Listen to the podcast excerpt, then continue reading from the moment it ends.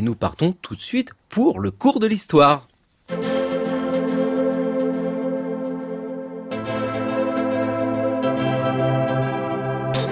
Le cours de l'histoire. Xavier Mauduit.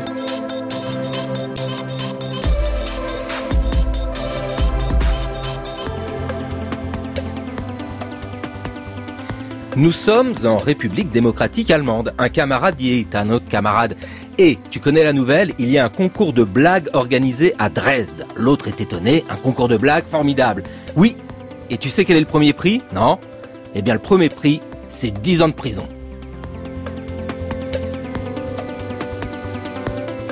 Dans tous les régimes autoritaires, l'humour est une échappatoire, voire une consolation. La RDA n'y échappe pas.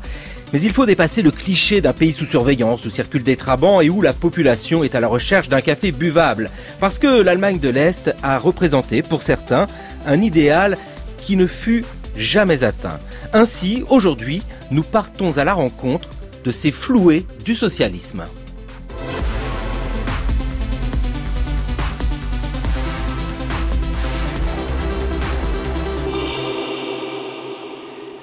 Sonia Combe, bonjour. Bonjour. Vous êtes historienne du contemporain. Aujourd'hui, vous êtes chercheuse associée au centre Marc Bloch à Berlin. Vous connaissez l'Europe de l'Est et ça tombe bien parce que nous allons continuer avec vous notre exploration de ce monde très particulier, un pays disparu mais qui n'a peut-être pas disparu, qu'est la RDA. Nous allons en parler avec vous avant de recevoir Hélène Camarade qui a écrit les mots de la RDA. Et là aussi, on va croiser des trabants, de l'ostalgie, des cornichons et des asociaux. Puis un peu plus tard, en fin d'émission, nous allons retrouver pour son journal de l'histoire Anaïs Kien. Bonsoir Anaïs. Bonsoir, bonjour. Bonjour Xavier. Bonjour C'est le deuxième jour déjà. Oui, de déjà. cette nouvelle émission. Mais Comment ça diantre, va Que le temps passe vite. Déjà le deuxième jour de cette émission. Oui, parce que Anaïs programme l'émission, c'est-à-dire, voyez Sonia Combe, que c'est Anaïs qui s'est dit il faut absolument que nous parlions euh, avec Sonia Combe de la RDA. Une émission nouvelle d'histoire, Anaïs. Oui, une émission nouvelle d'histoire au cours de laquelle nous, nous tenterons de, de saisir la multitude des récits qui composent cette histoire et de comprendre comment ces récits euh, sont élaborés et comment l'histoire est une, une matière mouvante, à la fois narrative et analytique. Oui, parce que en vérité, nous sommes tous restés de grands enfants. Nous aimons qu'on nous raconte des histoires. C'est vrai, le récit fait partie des plaisirs de l'histoire. Et on aime toujours savoir comment c'est fabriqué. On aime savoir comment c'est fabriqué parce qu'il faut laisser une place à la recherche, à l'actualité de l'histoire. Et puis comme enfants, nous avons grandi, nous aimons également l'histoire parce que elle nous permet de comprendre le présent. C'est un peu l'ambition de cette émission avec un clin d'œil à l'ami Emmanuel Laurentin, Laurentin que nous retrouvons tous les jours à 18h20 pour le temps du débat. Voilà, Emmanuel se lève un peu plus tard désormais. Une nouvelle vie. Une nouvelle vie. Bon, en, en attendant direction l'Allemagne de l'Est, euh, nous allons en RDA. La RDA vue par elle-même et pour commencer un témoignage, un témoignage de l'écrivaine Christa Wolf, un personnage essentiel, une renommée de l'écriture en RDA qui analyse son monde après la chute du mur.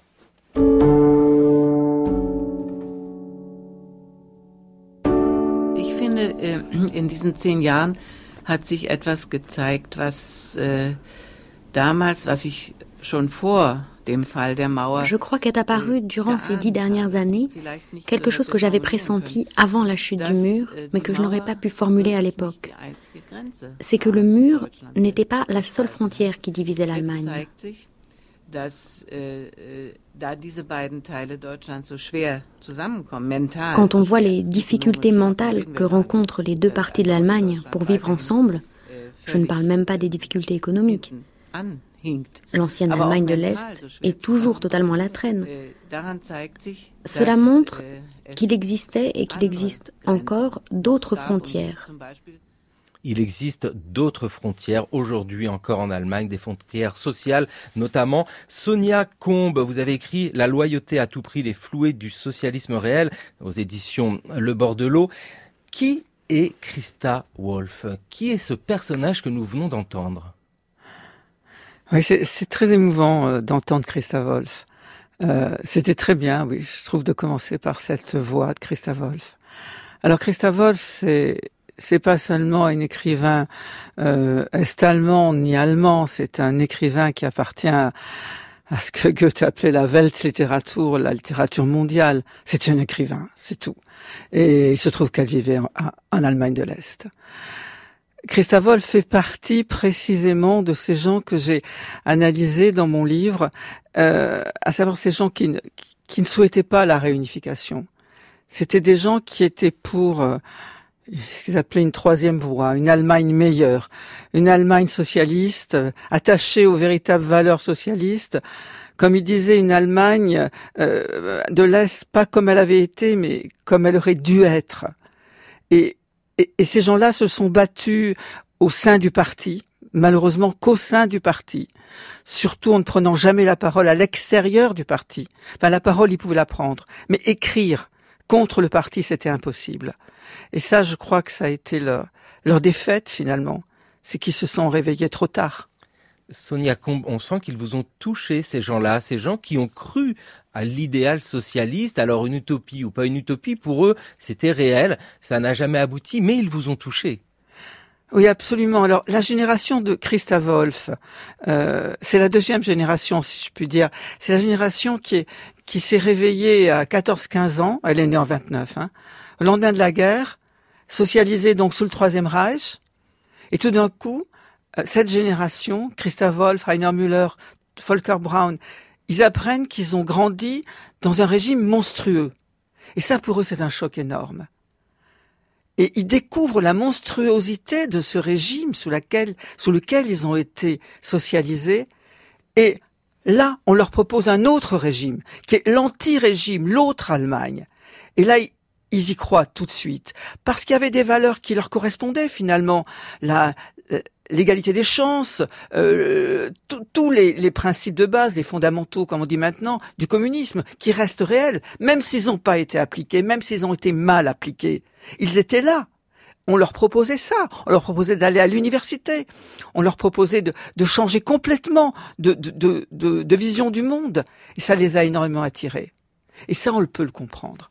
Ils, ils sont nés ils ont grandi, sont devenus adultes sous le traumatisme de ce qu'a fait, ce qu'avait fait l'Allemagne avant leur naissance. Il est important euh, de comprendre leur engagement de 1989 en prenant l'ensemble de l'histoire de l'Allemagne au XXe siècle. Il faut revenir en 1945, j'ai envie de dire l'année zéro.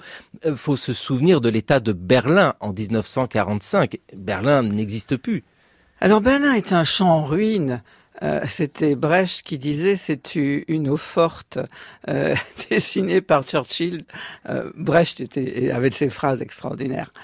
Et voilà, 45, c'est l'Allemagne, enfin l'année zéro, si on peut dire. En tout cas, c'est zéro. La ville est, est, complètement anéantie. Et dans la partie qui est occupée par les soviétiques, puisque vous, vous savez, l'Allemagne a été divisée dans les quatre zones des Alliés, et les soviétiques avaient hérité de la partie orientale. Et une portion de Berlin leur revenait. Et dans cette partie euh, de Berlin, euh, les soviétiques essayent d'attirer tous les antifascistes, et principalement les intellectuels antifascistes, qui ont dû se réfugier à l'étranger, ils les attirent pour euh, former une caution intellectuelle et morale au prochain État qui va se constituer, l'État des ouvriers et paysans allemands. Voilà. C'est dans cette loyauté à tout prix d'ailleurs, Sonia Combe, vous insistez hein, sur ce moment particulier où il faut faire revenir ceux qui ont fui le nazisme, des intellectuels. Et c'est vrai qu'il y a des composantes essentielles qui rentrent en ligne de compte. C'est-à-dire que nous avons beaucoup de juifs qui reviennent, qui vont faire partie de cette amorce de réflexion d'un État socialiste. Alors, Berlin enclavé à l'intérieur de la zone euh, soviétique, mais une réflexion qui est créer quelque chose de nouveau. Alors c'est là où les soviétiques ont eu une politique extrêmement intelligente. Les soviétiques ont envoyé à Berlin, dans la zone donc leur zone d'occupation, ils ont envoyé des officiers qui étaient non seulement cultivés, mais pour la plupart juifs, c'est-à-dire qu'ils pouvaient leur faire entièrement confiance, ils n'allaient pas faire de concessions. aux Allemands et aux anciens nazis. Et cette politique a porté ses fruits. Ça, il faut quand même réaliser que le, la première pièce qui a été jouée à Berlin après la guerre, en mai 45, a été Nathan le Sage de Lessing. C'était sur l'émancipation des Juifs. Ensuite, il y a eu le film de euh, Staude, Die, Murders unter uns. Les assassins sont parmi nous. Ensuite, ils ont publié également le, livre qu'avait rédigé, l'étude qu'avait rédigé Victor Klemperer, qui était un philologue juif qui était caché dans Dresde et qui écrivait tous les jours pour, pour, pour garder le moral un peu. Il étudiait la langue nazie, comment l'allemand était perverti par l'idéologie nazie. Et cette, cette, ce petit opuscule-là qui s'appelle LTI, euh, Lingua Theati Imperium, a été publié immédiatement par les soviétiques. Donc, alors après, on peut dire que il n'y a plus eu autant de choses aussi fortes publiées, mais ils ont eu, ils ont eu tout à fait raison parce que du coup, ils ont offert une garantie, un gage à ceux qui voulaient rentrer. Et ils étaient, je ne sais pas s'ils étaient si nombreux que ça, ceux qui voulaient rentrer. Essentiellement ceux qui étaient aux États-Unis, hein, parce que la plus forte émigration, c'était environ 130 000 antifascistes allemands se sont réfugiés aux États-Unis. C'est pas sûr qu'ils aient tous voulu rentrer, mais il s'est passé quelque chose qui les a décidés, c'était la guerre froide. Et là, on peut dire que ces antifascistes allemands, souvent communistes ou proches du communisme, ils étaient vraiment dans le collimateur de McCarthy. Donc on oublie de dire, on, on oublie de dire ça, ils n'avaient pas vraiment le choix. C'était dangereux pour eux de rester en Amérique, même si maintenant on peut dire oh c'était pas si dangereux que ça. Mais à l'époque, ils vivaient tous les jours sous la menace de pouvoir être dénaturalisés pour le cas où ils auraient été naturalisés, comme Thomas Mann par exemple. Mais d'autres comme Brecht n'étaient absolument pas naturalisés et donc ils vivaient dans la peur d'être expulsés. Et où aller? Où aller? Alors évidemment après l'Allemagne de l'Est, on peut dire les soviétiques leur tendaient les bras. Et dans votre étude, justement, vous avez croisé énormément de personnages. C'est ça qui est magique, parce que l'histoire est faite de chair. Et là, nous voyons les personnages avec des destins. Et dans cette harcèlement euh, des pouvoirs américains contre euh, les antifascistes, ce qu'ils appellent les communazis. C'est c'est épouvantable. Ouais, ouais, ce mélange de communisme ah, et de nazis. C'est épouvantable. Hein. Ça pourrait figurer dans le livre noir du communisme. Hein. C'est mm. épouvantable ce terme. Oui. Oui, non, mais vous savez, ils n'avaient absolument. Enfin, les, agents de renseignement, euh, qu'il s'agisse de la Stasi ou des Américains, du FBI ou, ou des renseignements français, ils n'ont aucun état d'âme, vous savez. Bah, il a vous raconté une histoire, euh, ça rentre dans le concret et on le comprend très bien par nos vies, comment même des histoires d'amour peuvent être utilisées pour casser le tempérament des gens, simplement en bloquant les lettres. Oui, oui, alors on a, on a découvert ça après en étudiant les archives de la Stasi. Mais c'est pas la peine d'aller étudier les archives de la Stasi. Vous allez dans, dans les archives de n'importe quel euh, service de renseignement, vous trouvez ça. Oui, effectivement, aux États-Unis, c'est ce qui s'est passé. Vous, voilà, euh, vous, vous prenez les lettres des amoureux ou des amoureuses et comme ça, ben, à un moment, la rupture se fait parce qu'on a l'impression qu'on a perdu l'amour, d'être abandonné et ça casse le moral.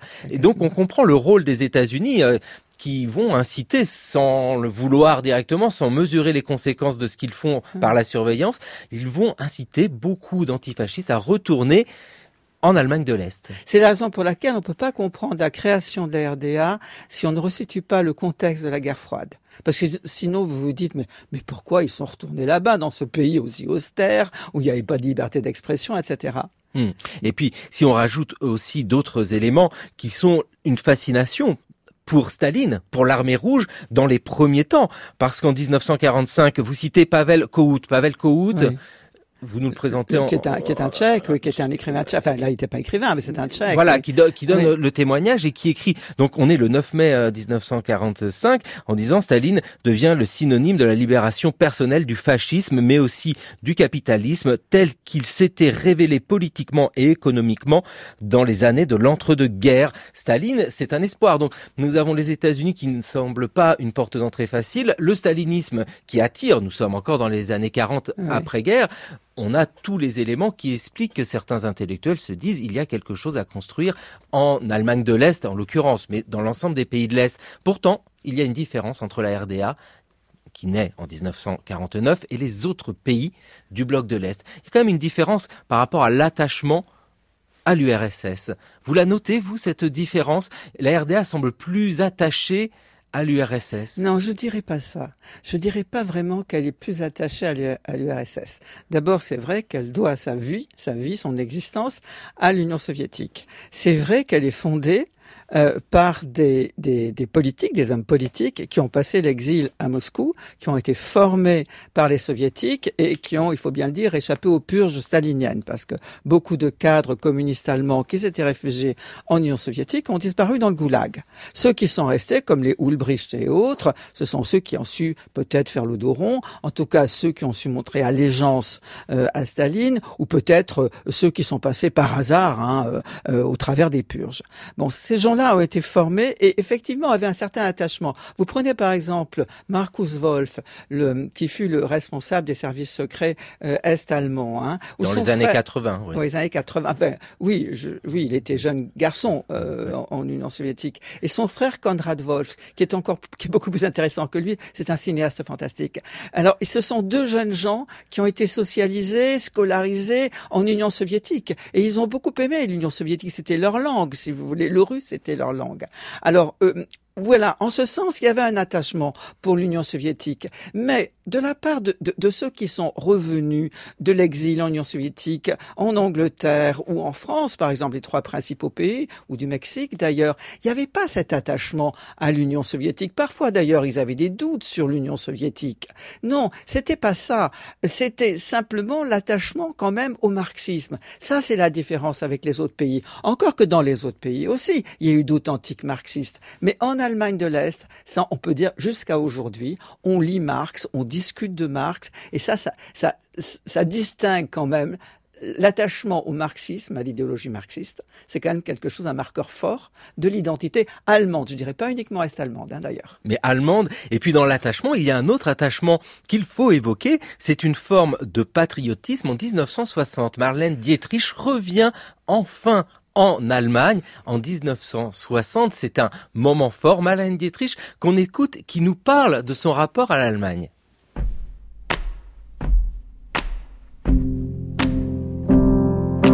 Avez-vous le sens de l'humour, Marlène Dietrich? Ah oui, parce que je suis née à Berlin. Berlin, c'est une ville comme une petite île en Allemagne, parce que les Allemands ne sont pas très célèbres pour leur sens de l'humour. Mais les Berlinois ont un sens de l'humour de merveille. Et ça m'a permis de vivre comme j'ai dû vivre, très souvent dans la tristesse et très souvent sans mon pays. Et ça m'a sauvé. Quel est le sens de l'humour des Berlinois? Est-ce qu'on peut essayer de le caractériser? Oui, on rit en face de la grande tragédie. On, on essaye de rire à soi-même, ne pas se prendre trop au sérieux naturellement, mais aussi de trouver les points drôles dans tout ce qui arrive et c'est ça qui vous sauve si vous pouvez rire même en face de la grande tristesse. Marlène Dietrich, qui était émue de revenir en Allemagne, il y a malgré tout un attachement au pays. Est-ce qu'on peut mettre cet élément en ligne de compte pour expliquer, Sonia Combe, pourquoi certains intellectuels ont soutenu le régime de la RDA, même s'ils le critiquaient, pourquoi ils n'ont pas voulu partir? L'attachement au pays, l'attachement à l'Allemagne. Alors je vous ferai remarquer quand même que Marlène Dietrich parle de l'attachement à Berlin. C'est très juste. Hein, attention. Oui. Et euh, Berlin, c'est pas l'Allemagne. Alors bon, vous me direz c'est une banalité, comme on dit Paris, c'est pas la France, mais vraiment Berlin, c'est pas l'Allemagne. Et ça n'était pas l'Allemagne, y compris sous le Troisième Reich. Alors l'humour berlinois, on pourra en parler pendant des heures. C'est vrai que c'est un peu un cliché, mais il existe.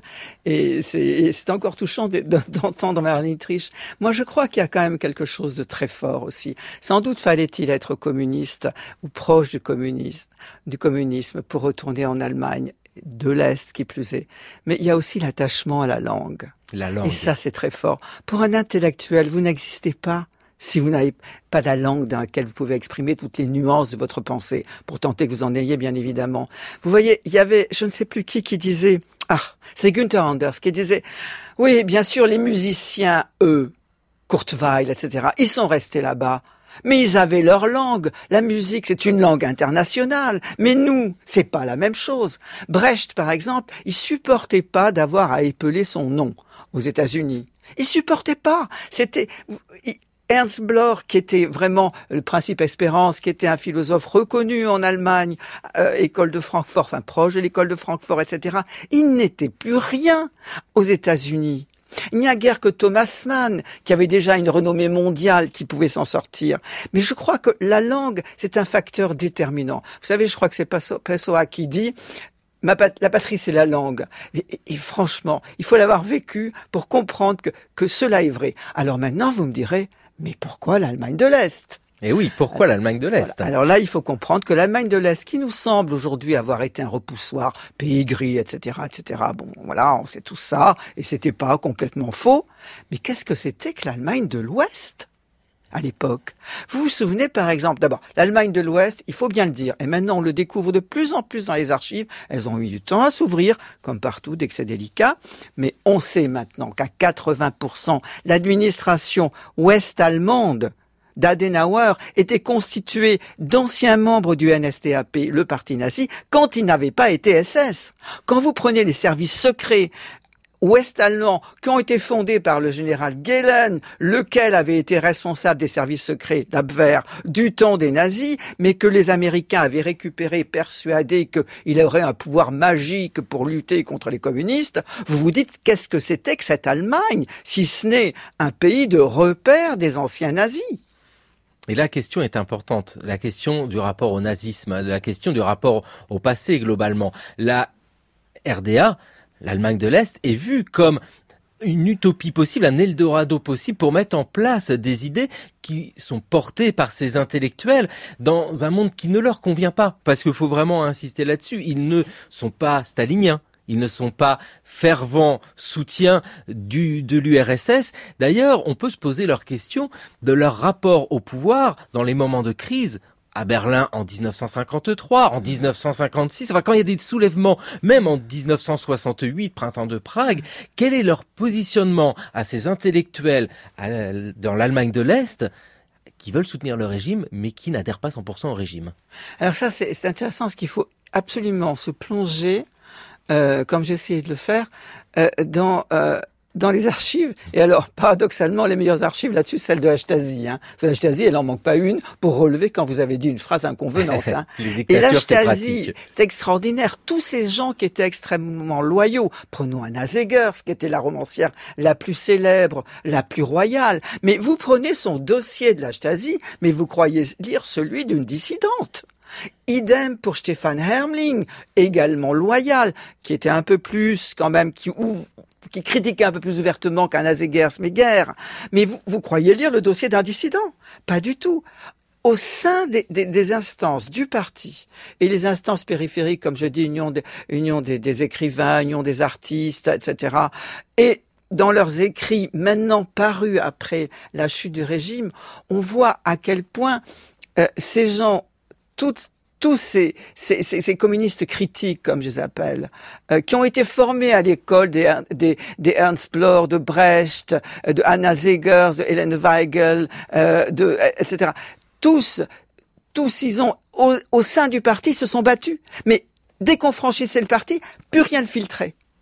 Et ils avaient une loyauté telle qu'ils pensaient que dès qu'on on, exprimait une critique à l'égard du parti ou du gouvernement, on allait rendre service à l'ennemi. On était encore dans le climat de la guerre froide.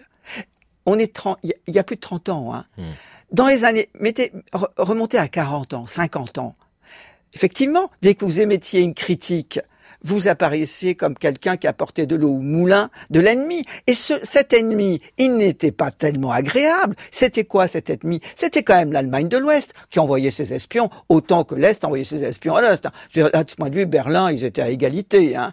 L'Allemagne de l'Ouest, c'était quand même dans les années 70, par exemple, hein, où c'était très dur en RDA pour les intellectuels. Les années 70, c'était la chasse à la Rote Armee Fraktion en, en la bande à Bader, en Allemagne de l'Ouest. Moi, j'ai connu ce climat. C'était partout, partout tout quadrillé les affiches des gens qu'on recherchait. C'était un climat de peur extraordinaire. Vous avez un espèce de, comment dire, un sentiment de délation euh, terrible. C'était pas un pays sympathique, l'Allemagne, de, l'Ouest. Renvoyé à Fassbinder, Heinrich Böll, ils l'ont tous dénoncé ce climat. Alors évidemment, en Allemagne de l'Est, il n'existait pas, mais c'est vrai qu'on ne pouvait pas dénoncer ouvertement, ça c'est sûr. On ne pouvait pas dénoncer ouvertement en Allemagne de l'Est, mais on pouvait tout de même critiquer. France Culture, le cours de l'histoire, Xavier Mauduit.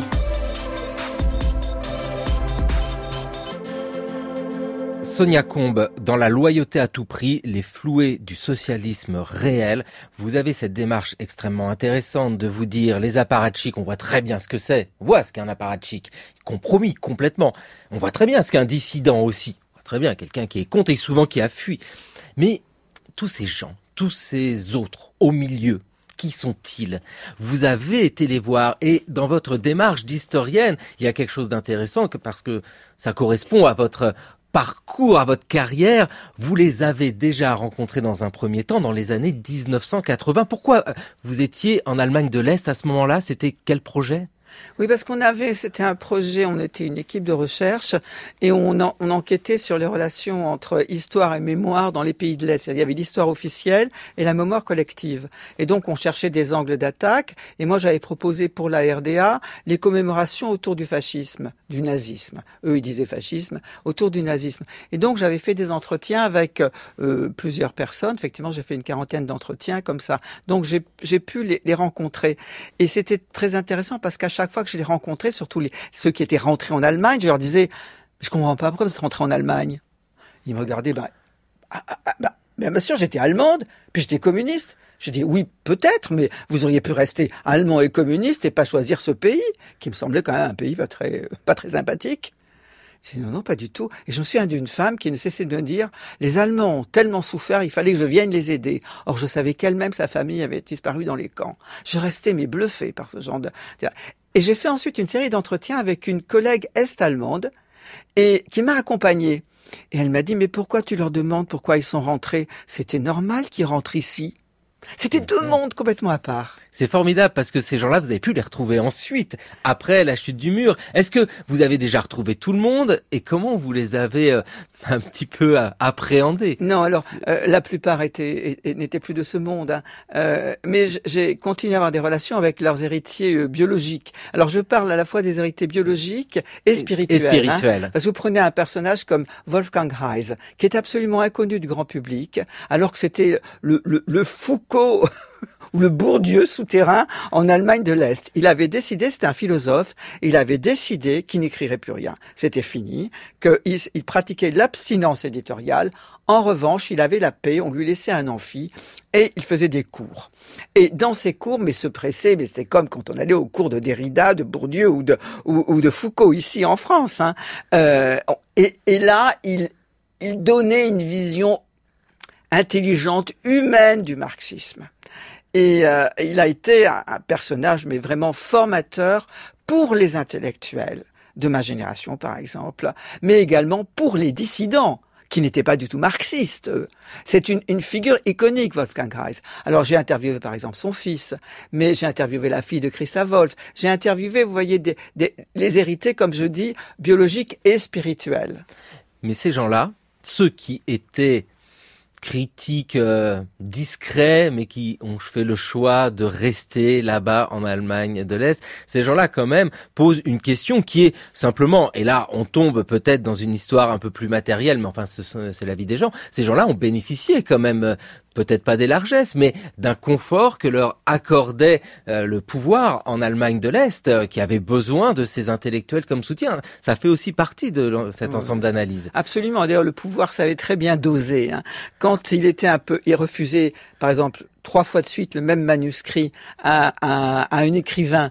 Euh, bah, du coup, après, on va lui donner, on allait lui accorder le prix national de la RDA. Oui, il jouait comme ça. Ah, eh, c'était la carotte et le bâton. Euh, Stefan Herrlim disait par exemple, ça fait des mois que Neues Deutschland me boycotte, le quotidien du parti, on ne parle jamais d'aucun de mes livres.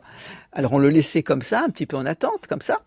Puis du coup, on, hop, on publiait quelque chose de lui. On les tenait comme ça. C'était un, jeu parfait. Il le maîtrisait parfaitement, ce jeu. Il, y avait des gens intelligents hein, dans leur politique culturelle. Il y a une question qui se pose, Sonia Combe. Euh, selon votre euh, point de vue, après avoir autant étudié ceux que vous avez appelés les floués du socialisme réel, ceux qui ont soutenu le régime, qui étaient en RDA pendant tant d'années, sont-ils compromis? Ont-ils soutenu le régime et méritent il d'être un petit peu, non pas jugé euh, par la justice sévère, mais remis en cause par leur engagement complexe Si vous voulez, nous, on a, on a aucun, jugement à porter. Déjà, comme historien, on essaye de comprendre comment ça s'est passé.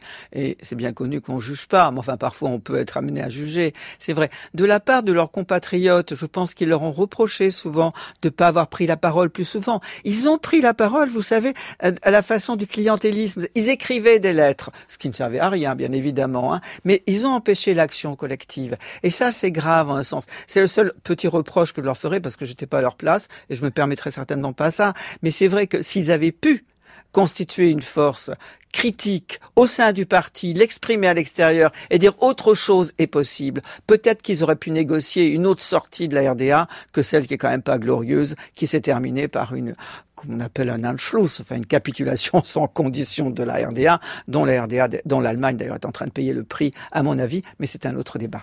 Sonia comme vous venez parler de la nécessité de s'exprimer, ben ça tombe bien parce que dans quelques instants nous allons recevoir Hélène Camarade pour parler des mots de la RDA, mais avant, Eh, faut y aller, Nina Hagen. Einen recht schönen guten Abend, meine Damen und Herren. Ich begrüße Sie recht herzlich zu unserem heutigen Fernsehprogramm und wünsche Ihnen einen recht guten Empfang.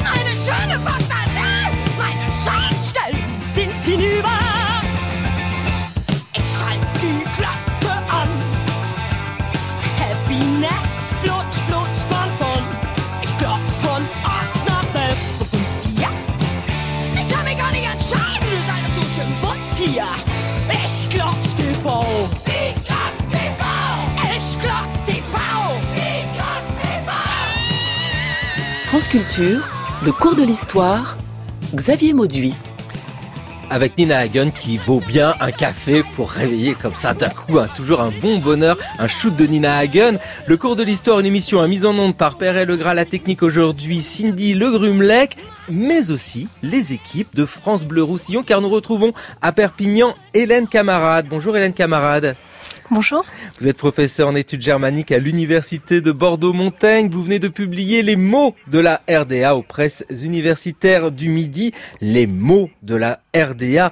Mais quels sont ces mots étonnants? Il y en a de magnifiques. Bah, c'est un petit lexique. Donc ils sont classés par ordre alphabétique. Et pourtant, vous distinguez quand même des grandes familles de mots avec les premiers des mots authentiquement issus du marxisme-léninisme, des mots de la famille, des mots qui m'ont étonné pour ma part, par exemple, asociaux. Je ne pensais pas trouver le mot asociaux dans les mots de la RDA. Ça voulait dire quoi asociaux en Allemagne de l'Est? Alors, donc asociaux, c'est un, un, délit finalement qui est créé par la, par la le code pénal de 1968 et qui vise à criminaliser des personnes qui sont sans profession. Euh, alors c'est officiellement la raison, mais parfois on veut tout simplement euh, se débarrasser de quelqu'un ou le, le, le, marginaliser. Et donc on va euh, l'accuser d'asocialité. Ça va être une façon, si vous voulez, de s'en prendre par exemple aux prostituées, aux drogués, ou puisque vous venez euh, de nous faire entendre Nina Hagen, euh, par exemple aussi aux punks qui n'avaient pas une vie conforme aux règles de la vie socialiste, bien entendu. Mais la notion euh, d'associabilité, un asocial, c'est vrai que dans l'histoire, je l'associe personnellement beaucoup plus au Troisième Reich. Est-ce que c'est l'origine de cette notion, de ce crime? Alors, la, la notion d'asocialité est même plus ancienne, et elle a effectivement été déjà utilisée sous le Troisième Reich pour euh, euh, aussi euh, reprocher à des jeunes ou à des personnes de ne pas se plier aux normes hein, imposées par le par l'État. Et on retrouve cette notion, comme je vous dis dans le code pénal de 68, on retrouve aussi une autre notion dans ce code pénal, c'est le terme anglais de rowdy, qui peut être traduit par délinquant et qui est un terme qui aurait aussi été utilisé sous le Troisième Reich pour criminaliser les jeunes qui refusent d'aller aux jeunesses hitlériennes. Alors évidemment, il ne faut pas faire trop de parallèles, mais c'est vrai qu'en étudiant, en se penchant sur certains mots euh, de la RDA, hein, utilisés par le, pouvoir en RDA, on rencontre de temps en temps des, correspondances ou des continuités plutôt euh, entre euh, des termes et qui derrière se cachent effectivement des, comportements ou, dans ce cas précis, des tentatives de criminaliser des comportements non conformes. Et les mots reflètent souvent des réalités. Sonia Combe, vous êtes témoin puisque vous avez connu l'Allemagne de l'Est, vous y avez été. cette d'uniformiser les comportements, vous l'aviez noté lors de vos voyages? Écoutez, moi j'ai surtout connu la RDA dans les années 80. Alors, certes, on ne savait pas que c'était la dernière décennie d'existence de la RDA, mais les choses étaient beaucoup assouplies. On pouvait voir des punks dans la rue euh, qui ne se faisaient pas forcément arrêter. Euh, euh, ça s'était vraiment assoupli de ce point de vue-là. Donc ça, ça, ça, allait mieux dans les années 80, mais c'est important ce que vous nous dites, ah parce que on prend souvent les choses en bloc. Or, la RDA de 1949 à 1989 a connu des évolutions. Pas le même pays. Exactement, exactement. Si on ne périodise pas la RDA, euh, on n'arrive pas à la comprendre. Parce qu'on pense que c'est une dictature euh, sauvage du début jusqu'à la fin, ce qu'elle n'était pas. Voilà, donc on pouvait être un peu punk en RDA à Berlin dans les années 1980. Hélène Camarade, dans ces mots de la RDA que vous étudiez, au-delà de ceux issus du marxisme, dont on comprend en fait un peu l'origine, hein, il y a une logique, euh, il y a quand même d'autres mots qui sont vraiment spécifiques à ce pays-là. Ce sont des mots liés au langage codé, des mots qui permettent de dire des choses que l'on n'est pas censé comprendre, des clins d'œil. Et si je parle de carreau bleu, personne ne peut comprendre la portée politique. Pourtant, vous, vous pouvez nous l'expliquer. Oui, ce qui est très intéressant dans cet état de RDA, euh, qui va verrouiller euh, l'espace public, euh, qui va imposer des normes aussi langagières parfois avec lesquelles les personnes vont, vont jouer. Hein. On va jouer aussi avec les normes socialistes dans la façon d'écrire des lettres, etc. Mais on constate aussi que dans la population ou dans des cercles plus réduits de l'opposition, par exemple, va se développer une sorte de double langage, de contre-langage pour contourner les interdits langagier euh, du pouvoir ou pour se moquer, par exemple, du pouvoir, puisque vous parliez de, l'humour en début d'émission. Donc effectivement, les carreaux bleus, c'est assez intéressant. On pouvait rencontrer dans les journaux euh, tout à fait officiels des annonces euh, échange carreaux de couleur contre carreaux bleus. Et donc dans le langage codé euh, de la vie quotidienne en RDA, ça signifiait que la personne souhaitait échanger de l'argent est-allemand avec des Deutschmark de l'Ouest. Donc la couleur bleue faisait référence au billet de 100 marques donc ces, ces, gros billets dont vous vous rappelez peut-être, et euh, on utilisait donc ce terme pour euh, euh, désigner finalement tout ce qui se passait au marché noir, puisque les, les Deutschmark circulaient en Allemagne de l'Est, était une monnaie d'échange très très courante, et donc on, on, codait, si vous voulez, on camouflait de manière euh, peu efficace finalement euh, ce, ce, ce, marché noir ou ce troc euh, par des mots codés comme ça. Voilà, des carreaux bleus, oui. Bah, je vois, vous faites rire Sonia Combe qui a... Non mais c'est vrai, non mais vous, vous n'avez pas utilisé des carreaux bleus. Vous, vous ah, J'ignorais totalement.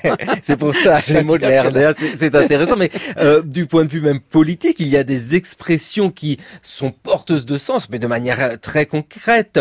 Par exemple, plier le bulletin de vote. Plier le bulletin de vote, on se dit, bon, on voit très bien plier son bulletin de vote pour le mettre dans l'urne. Sauf que en RDA, dire oui bah j'ai plié le bulletin de vote a une portée beaucoup plus forte. Hélène Camarade.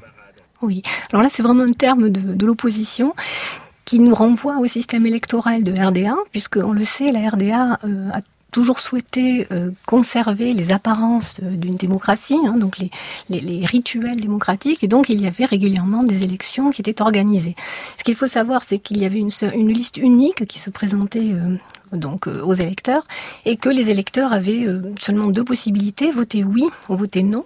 Pour voter non, il fallait rayer tous les noms de la liste, euh, ce qui évidemment impliquait du temps et était assez visible puisque même si on disposait une cabine, enfin une, un isoloir pardon dans le bureau de vote, il était d'usage de ne pas l'utiliser pour justement démontrer à tout le monde sa loyauté envers le régime. Donc on attendait des citoyens qui étaient d'ailleurs fortement engagés à aller voter Hein, par le biais de tout plein de pression. Donc aller déposer, euh, plier le bulletin de vote, le mettre dans l'enveloppe et à le, à le mettre dans l'urne. Et donc pour se moquer, si vous voulez, de cette pratique et dénoncer le fait qu'il ne s'agissait pas d'un euh, choix, pardon, mais que c'était euh, un rituel, si vous voulez, mécanique, hein, sans choix et sans liberté, l'opposition, surtout des années 80, va forger ce terme de plier le bulletin, Zettelfalten, pour dire bah, aujourd'hui je suis allé plier le bulletin au lieu de dire je suis allé voter. Donc vous voyez, on avait euh, mm. vraiment euh, des termes vraiment qui, qui, se moquaient finalement et qui dénonçaient euh, par une sorte de petite soupape le manque de liberté ou les, les, les travers de l'État est-allemand. Soupape, c'est un joli mot. Et puis, dans vos mots de la RDA, il y a les mots du quotidien. Et là, bah, je vous emmène en voiture. la Trabant. La Trabant, voiture quasiment unique en Allemagne de l'Est, qui ne dépasse pas le 100 km à l'heure mais qui a permis à des milliers de réfugiés de gagner l'Allemagne fédérale. Ces deux boulangers ont eu leur visa pour la Hongrie le jour où ce pays ouvrait ses frontières. Ils sont venus de Berlin-Est d'une seule traite, 1600 km. Le moteur de 26 chevaux a tenu le coup, mais au pays de la voiture propre, dans le sanctuaire Mercedes, c'est une provocation. Je peux rien en faire, c'est un deux temps. Les gaz ne sont pas aux normes, faudra que je l'envoie à la casse. Cette voiture leur a pourtant coûté 18 mois de salaire. Leur seul espoir est aujourd'hui de la vendre à un collectionneur. Les garagistes qui en ont dépanné une bonne centaine pendant l'exode des Allemands de l'Est ne veulent pas les racheter et les réparent très difficilement. Archive d'après la chute du mur où l'on voit débarquer des trabants. Euh, Hélène Camarade, elle est importante, cette trabant dans la mythologie de la RDA. Oui, la Trabante, c'est presque un lieu de mémoire hein, depuis 1990. Et c'était effectivement très important dans le quotidien des Allemands de l'Est. Il y avait euh, assez peu de véhicules. La plupart des véhicules étaient donc la fameuse Trabant. Je crois qu'il y en avait 2 millions en circulation. Et euh, donc c'était vraiment euh, l'époque où la RDA peut se targuer finalement d'un certain confort avec la machine à laver, etc. Donc on a la voiture. Comme vous l'entendez dans le, dans le petit document audio, c'était très très pour les salaires de l'époque et il y avait un délai d'attente très important, euh, parfois plus de 10 ans. On s'inscrivait sur une liste euh, pour euh, bénéficier de, de la tramante. Évidemment, après 1990, c'est resté un, bon lieu de mémoire puisque on, se rappelle de ce bruit hein, pétaradant, de ces sa façon de cahoter sur les routes. C'était une voiture très robuste, hein, donc euh, qui faisait beaucoup de bruit, qui était très inconfortable, mais qui démarrait. Euh, il est parfois très difficile de démarrer une voiture en Allemagne tôt le matin, mais les trabantes démarraient et pouvaient même rouler sur les routes euh, ou les autoroutes très mal, enfin très mauvaises hein, de RDA à l'époque. Parfois un petit peu défoncé avec la Trabant, ça pouvait passer. Dites-moi Sonia Combe, quel regard vous portez sur cette nostalgie qu'ont certains de la RDA, ce qu'on a appelé l'ostalgie oui, nostalgie parce que c'est pas, c'est différent de la nostalgie. D'abord, euh, euh ça veut dire retour, or ils y sont encore. Donc c'est le, non, je pense que la nostalgie qu'ils éprouvent ou l'ostalgie qu'ils éprouvent, c'est plutôt par rapport à une société de solidarité, une société où on était protégé, alors que maintenant on est dans un monde quand même de l'incertitude. Euh, c'est surtout ça, je crois. Euh, c'est pas du tout, euh, comme on voudrait le croire, la nostalgie de de, de la ou d'un régime euh, qui était fort désagréable. C'est ça, c'est surtout un monde où on était, où il régnait une sorte de solidarité, où on était, il y avait une protection sociale, il n'y avait pas de chômage, et quand même cette partie de l'Allemagne fait partie des pays, des, régions de l'Allemagne les plus désindustrialisées, grâce à la réunification. Faut le dire, c'est pas que les gens y soient pauvres, ils vivent d'aumônes publiques. Ils ne sont pas pauvres, simplement ils sont dans le ressentiment, ils sont dans l'humiliation. Et c'est vrai que de ce point de vue-là, ils, évoquent une période où ils avaient un métier, où ils étaient quelqu'un, dans des conditions qui n'étaient peut-être pas faciles. Mais vous savez, la dissidence, ce sont ceux qui ont quelque chose à dire qui en souffrent, qui souffrent de la répression. La plupart des, des, gens dans une société, ils aspirent simplement à vivre normalement. Et ça, ils pouvaient le faire. Et en plus, dans la nostalgie, il y a un élément qu'il faut toujours ajouter, c'est l'effet générationnel. On est nostalgique des choses de notre enfance. Absolument. Et on est nostalgique, voilà, des cocoboers et de tous des moments rigolos. Et en RDA, on pouvait être nostalgique des cornichons, hein, Hélène camarade. On peut se souvenir des cornichons. Ah oui, les cornichons, c'est encore d'actualité, parce que c'est vraiment une, tradition culinaire importante qui obéit à des règles de, de préparation stricte, euh, à partir d'épices, de, de, vinaigre particulier, avec un temps de macération très très très important, et que vous retrouvez dans des tas de, recettes. Et alors là, on retrouve ce que l'on peut retrouver dans, dans, dans, certains mots aussi, hein, l'influence de la culture euh, qui vient de la culture slave aussi, hein, puisqu'on va retrouver des tas de, de recettes qui sont propres à euh, tous les pays de l'Est. Et les cornichons, on les retrouve également dans votre index, les mots de la RDA. Ils ont une très belle notice aussi. Merci beaucoup Hélène Camarade. Et tout de suite, nous retrouvons notre camarade. Elle est ici, Anaïs Kien, pour son journal.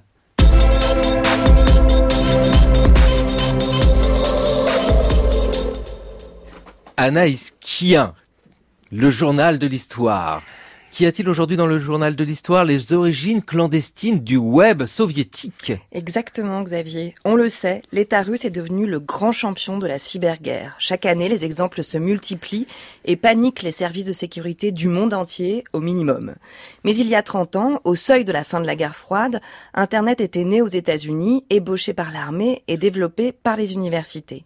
A priori, le contrôle de l'information et la censure qui avait cours à l'Est n'étaient pas compatibles avec l'avènement d'un réseau libre de partage d'informations. Oui, d'autant. Alors ça, c'est étonnant parce que si on se replonge au début des années 90, personnellement, pour moi, je ne pouvais pas croire qu'en Russie, euh, avant, enfin même avant la chute de l'URSS, il y avait Internet. Je me suis dit, c'est arrivé avec l'économie de marché, avec les Starbucks, avec euh, Pizza Hut et McDo et puis etc. Non, pas du tout. C'était là avant. Exactement. C'est ce que nous raconte Kevin Limonier dans une série de message sur Twitter, repéré par l'œil de lynx de notre collaboratrice Marion Dupont.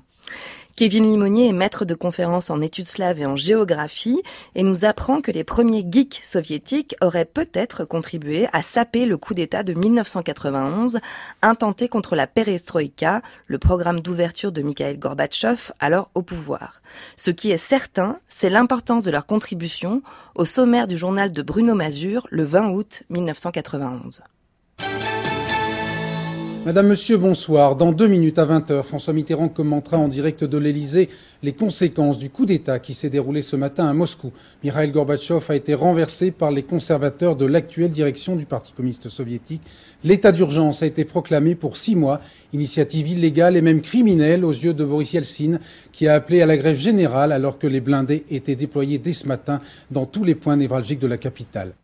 Cette tentative de putsch est l'œuvre de conservateurs communistes effrayés par l'audace réformatrice portée par la perestroïka. Gorbatchev est effectivement bouclé dans sa résidence de vacances en Crimée, tandis que Boris Eltsine est retranché dans le QG du Soviet suprême. Les putschistes ont interdit toutes les communications avec le monde extérieur, la radio est réduite au silence, la télévision passe en boucle le lac des cygnes et les lignes téléphoniques internationales sont coupées, sauf une, oubliée, par laquelle un petit groupe d'internautes communique avec le monde extérieur sur les événements en cours. Ils parviennent même à envoyer quelques photos et un communiqué de résistance d'Eltsine avec la mention à imprimer et placarder massivement. Alors donc il y a un petit groupe d'internautes, mais dans un pays où tout est surveillé, où l'information est tellement contrôlée, comment on peut imaginer qu'il y a une communauté d'internautes déjà créée en URSS Kevin Limonier raconte l'histoire des premières discussions instantanées entre Leningrad et le reste du monde. Nous sommes en 1982 et à l'époque, l'Union soviétique possède un seul et unique ordinateur relié au reste du monde par un modem. Vous vous souvenez le modem? Un de ces objets rangés au euh, musée des vieilles choses juste à côté du Minitel? Oui, on se souvient même du bruit du modem. Exactement. Mais ce qui rend cette histoire amusante, c'est la personne qui y a accès. Alexis Klissov, 35 ans, biologiste, qui s'est vu interdire de séjour à l'étranger après un voyage de recherche à Harvard pour, je cite Limonier, sympathie pro-américaine présumée. Ah oui, alors oui, présumée. Donc le soupçon, euh, la spécialité euh, soviétique, un peu comme les cornichons en RDA, quoi. Klissov s'est donc vu interdire non pas les cornichons, mais ses mauvaises fréquentations. Et l'Académie des sciences lui demande négligemment de poursuivre ce dialogue scientifique avec ses anciens camarades américains, à distance cette fois, au profit de la grandeur de la science soviétique. On lui laisse donc la jouissance pendant des mois du seul et unique ordinateur du pays connecté au reste du monde. La pièce est totalement vide et gardée par les services de sécurité, mais c'est là que Klissov découvre l'existence de communautés virtuelles réservées à quelques happy occidentaux. Il publie d'ailleurs quelques articles en déjouant la censure d'État par ce canal, sans jamais éveiller aucun soupçon. Donc ils échangent, c'est un chat quoi. C'est le premier chat soviétique. Par la suite, la politique de libéralisation de Gorbatchev permet l'émergence d'un fournisseur d'accès minimaliste baptisé Demos. C'est cet accès, connecté à l'université d'Helsinki, elle-même plus largement connectée au reste du monde, la route est longue vers le Wild World, qui permet en 1991 à une poignée d'internautes russes soudés par une forte solidarité et un anticommunisme partagé de devenir des informateurs de choix pour les journalistes à l'Ouest. Ils se font aussi d'excellents relais pour Boris Eltsine, qui sort de ce coup d'État manqué avec l'aura du sauveur de la patrie et bientôt avec la clé des portes du Kremlin. Internet est utilisé pour la première fois en Russie comme outil de mobilisation politique. Attention. Attention, est-ce qu'il faut dire, est-ce qu'on peut dire que c'est par les internautes soviétiques que le putsch de 1991 a, échoué? Est-ce que c'est possible de dire ça Parce que quand même, ils n'étaient pas si nombreux que ça. On ne sait pas encore mesurer l'influence de ces actions clandestines, mais Kevin Limonier ouvre une piste pertinente pour comprendre les réseaux de hackers patriotes ou opposants au régime en place en Russie qui agissent aujourd'hui, puisqu'ils sont issus de cette première génération de geeks soviétiques. Vous pouvez retrouver l'article complet de Kevin Limonier qui est disponible sur Deep Web et accessible depuis la page du journal de l'histoire. Merci beaucoup Anaïs Kien. La notion de geek soviétique me plaît énormément. À moi aussi.